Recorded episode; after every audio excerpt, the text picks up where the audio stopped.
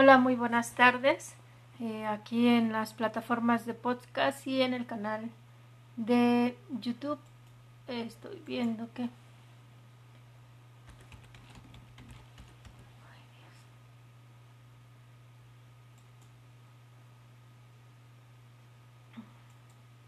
Si nos pueden avisar si se escucha bien en el canal de YouTube. Ay, qué pena estar preguntando.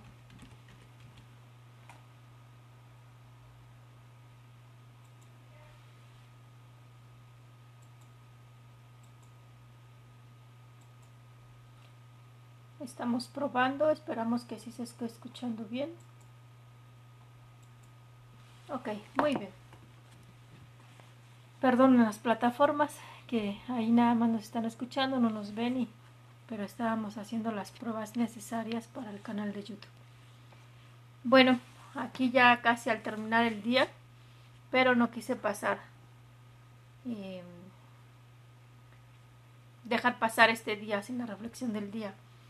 Lo que pasa es que esta semana, déjense claro, esta semana hemos tenido actividades especiales en la comunidad y entonces pues ya ha, sido tarde eh, que, eh, pues eh, me he dado el tiempo para la reflexión. En este día celebramos a San Rafael Guizar y Valencia, obispo. Él nació en Cotija, Michoacán, el 26 de abril de 1878 fue ordenado sacerdote a los 23 años de edad. Fue consagrado obispo en 1919. No solo fue un misionero infatigable, sino también un buen pastor, dispuesto siempre a dar la vida por sus ovejas, y un padre solícito y bienhechor de los pobres y desamparados. Murió el 6 de junio de 1938. Fue canonizado por el Papa Benedicto XVI el 15 de octubre del 2006 es patrono del episcopado mexicano. Bueno, pues la verdad que a mí me gustaría encomendarle en este día a Monseñor Rafael Guizar y Valencia, pues al, al obispo de los pobres, ¿verdad? El que también se dedicó a los pobres, pues me gustaría encomendarle al obispo emérito Arturo Lona Reyes, que en este momento está hospitalizado ha salido un poco de su gravedad, pero pues su estado sigue siendo delicado.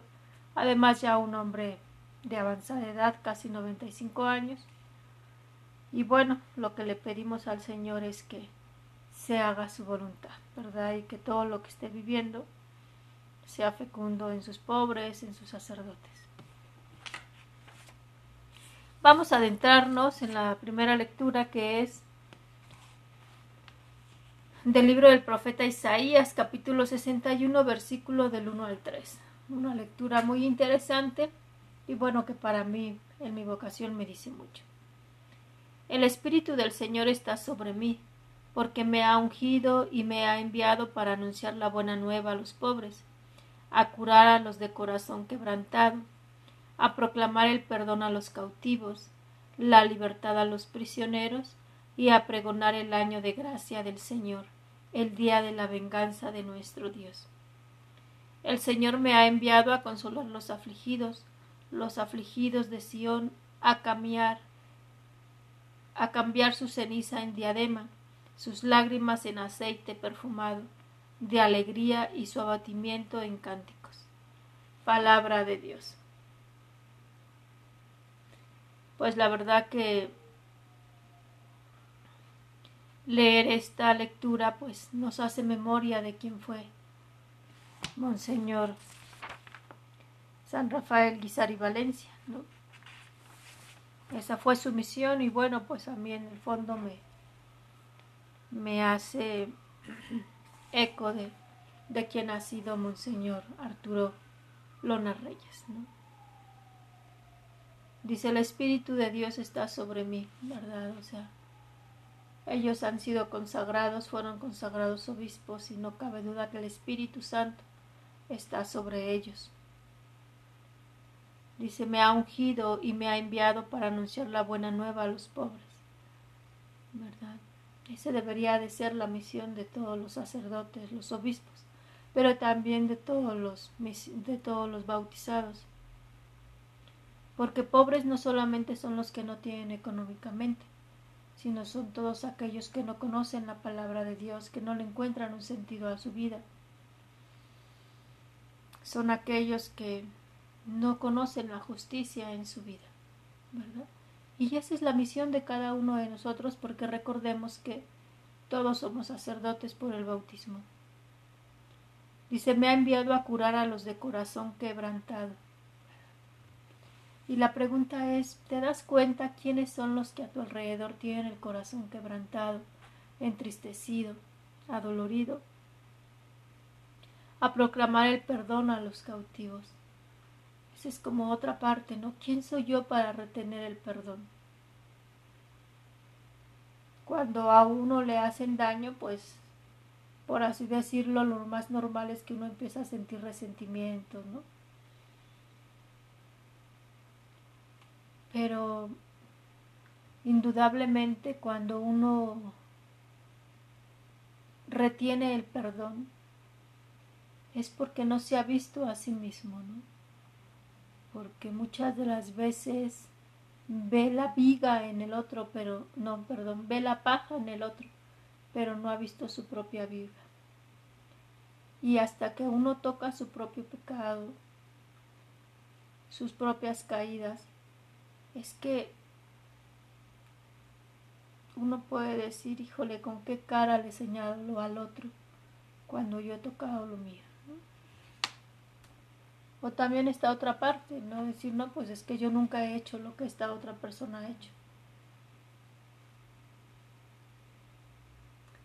Hola, Mellín. Ah, Cristi, hola Cristi, saludos desde San Luis Potosí. Muchísimas gracias, con mucho gusto y pues recen por mí para que no diga herejía, sino que de verdad sea eh, fiel al Espíritu. Les decía esta otra parte, em, muchas veces, por ejemplo, cuando son cosas fuertes, ¿no? Muertes, asesinatos, violaciones, y uno dice, ¿cómo voy a poder perdonar el mal que ha hecho, ¿no? que me ha hecho? O eh, que le ha hecho a un familiar mío, un conocido mío. Y, quizá uno puede decir, yo nunca he hecho eso, ¿no?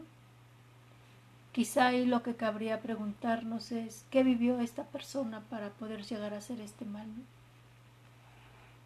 Y que yo no lo he vivido.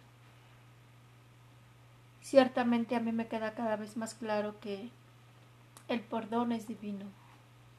Las disculpas puede darle un humano, pero el perdón, el perdón es divino. O sea, solamente con la gracia de Dios uno es que puede perdonar algo que, que ha lastimado en profundidad nuestras vidas. Pero no es imposible, porque Dios ya nos salvó, porque Dios ya nos perdonó. dice la libertad a los prisioneros. Y quizá uno diga, ay, pues aquellos que están encerrados, ¿no? Pero habría que preguntarnos, ¿de qué estoy yo prisionero? ¿De qué necesito ser liberado? Y muchas veces el otro tiene la misión de liberarnos, pero también nosotros de liberar al otro y de nosotros mismos liberarnos. Pero para ello primero hay que reconocernos necesitados de liberación. Me ha enviado a pregonar el año de gracia del Señor, el día de la, el día de la venganza de nuestro Dios. Pues yo que digo que más que venganza es el día de la salvación de Dios, el día del amor, ¿no? El día que, que brillará el amor. Que el día al que Él esté frente a nosotros y nos diga, ¿quién quiere venir a mí? ¿Y cuál sería ese año de gracia? Pues ese año en el que Dios te llama, ¿no?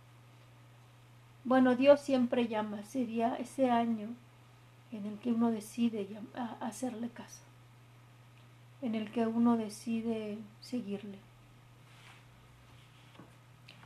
Esto es así como lo que yo te pudiera compartir de la primera lectura y que, y que a fin de cuentas es algo que, que siento que es a todos lo tenemos, todos estamos siendo llamados a ello.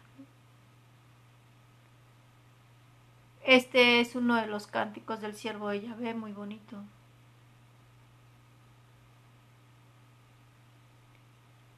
Bueno, de la misión, ¿verdad? Que se dice allí en, Isaías, donde vienen los cánticos del siervo de Yahvé.